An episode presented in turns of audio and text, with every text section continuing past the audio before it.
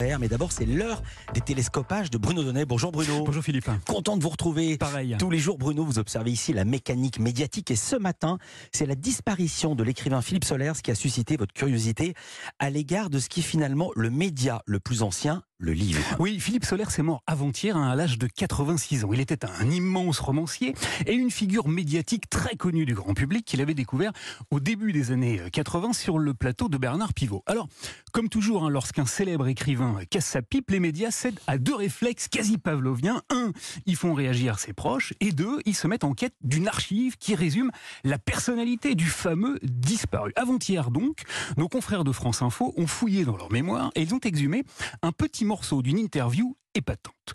Vous savez Philippe que Solers, en plus d'être un auteur et un provocateur grantin, était aussi éditeur, éditeur de la grande maison Gallimard. Seulement voilà, il trouvait qu'on publiait en France nettement trop de livres. Écoutez, il y a 10 livres, c'est faisable en qualité. Et encore, vous êtes très généreux. Mettez 4 ou 5 et ce serait vraiment une année exceptionnelle. Alors, eh bien alors, Philippe Solers avait inventé un mot, un néologisme, une contraction entre les termes poubelle et publier. Lui disait car il s'insurgeait qu'une somme considérable de livres finissent à la poubelle avant même d'avoir atteint le plus petit lecteur. Dans la poubelle que je dirige, qui est d'ailleurs très recherchée par euh, Gallimard. par, les clochards du coin, Gallimard euh, a ses clochards attitrés qui viennent et ils remarquent ma poubelle et là, ils, ils, ils viennent, ils ont des livres gratos. Voilà, Solaire s'y voyait là un problème économique majeur. C'est un des métiers où, le, où la perte d'argent est la plus considérable. Et il posait donc à voix haute une question extrêmement intéressante. Là, ça pose un problème de savoir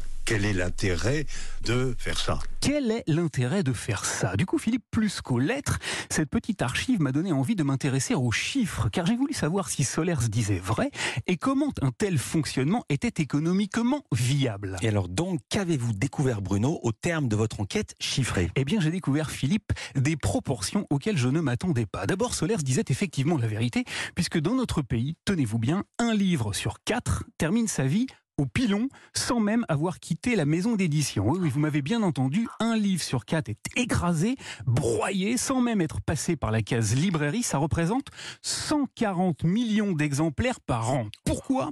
Eh bien, tout simplement parce que nous éditons en France un volume de bouquins absolument colossal. En 2018, par exemple, 82 300 ouvrages différents ont été publiés.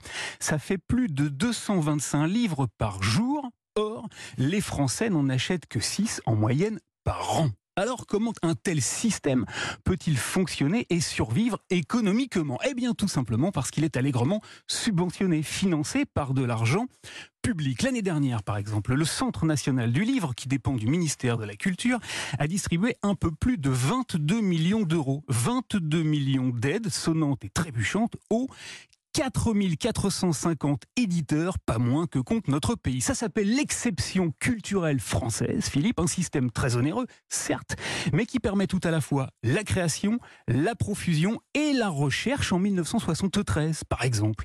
Un certain Philippe Solers, tiens, tiens, avait publié un livre intitulé H, un livre très expérimental, sans la moindre ponctuation, sans point, sans virgule, un livre qui n'a rencontré aucun succès auprès du grand public et dont de nombreux exemplaires ont donc terminé leur vie à la poubelle. Eh oui, eux aussi ont été publiés, c'est-à-dire publiés et instantanément poubellisés. Un petit détail que le taquin Philippe Solers faisait semblant d'avoir oublié. Il faisait semblant seulement, comme vous. Merci beaucoup Bruno Donnet. À demain. À demain.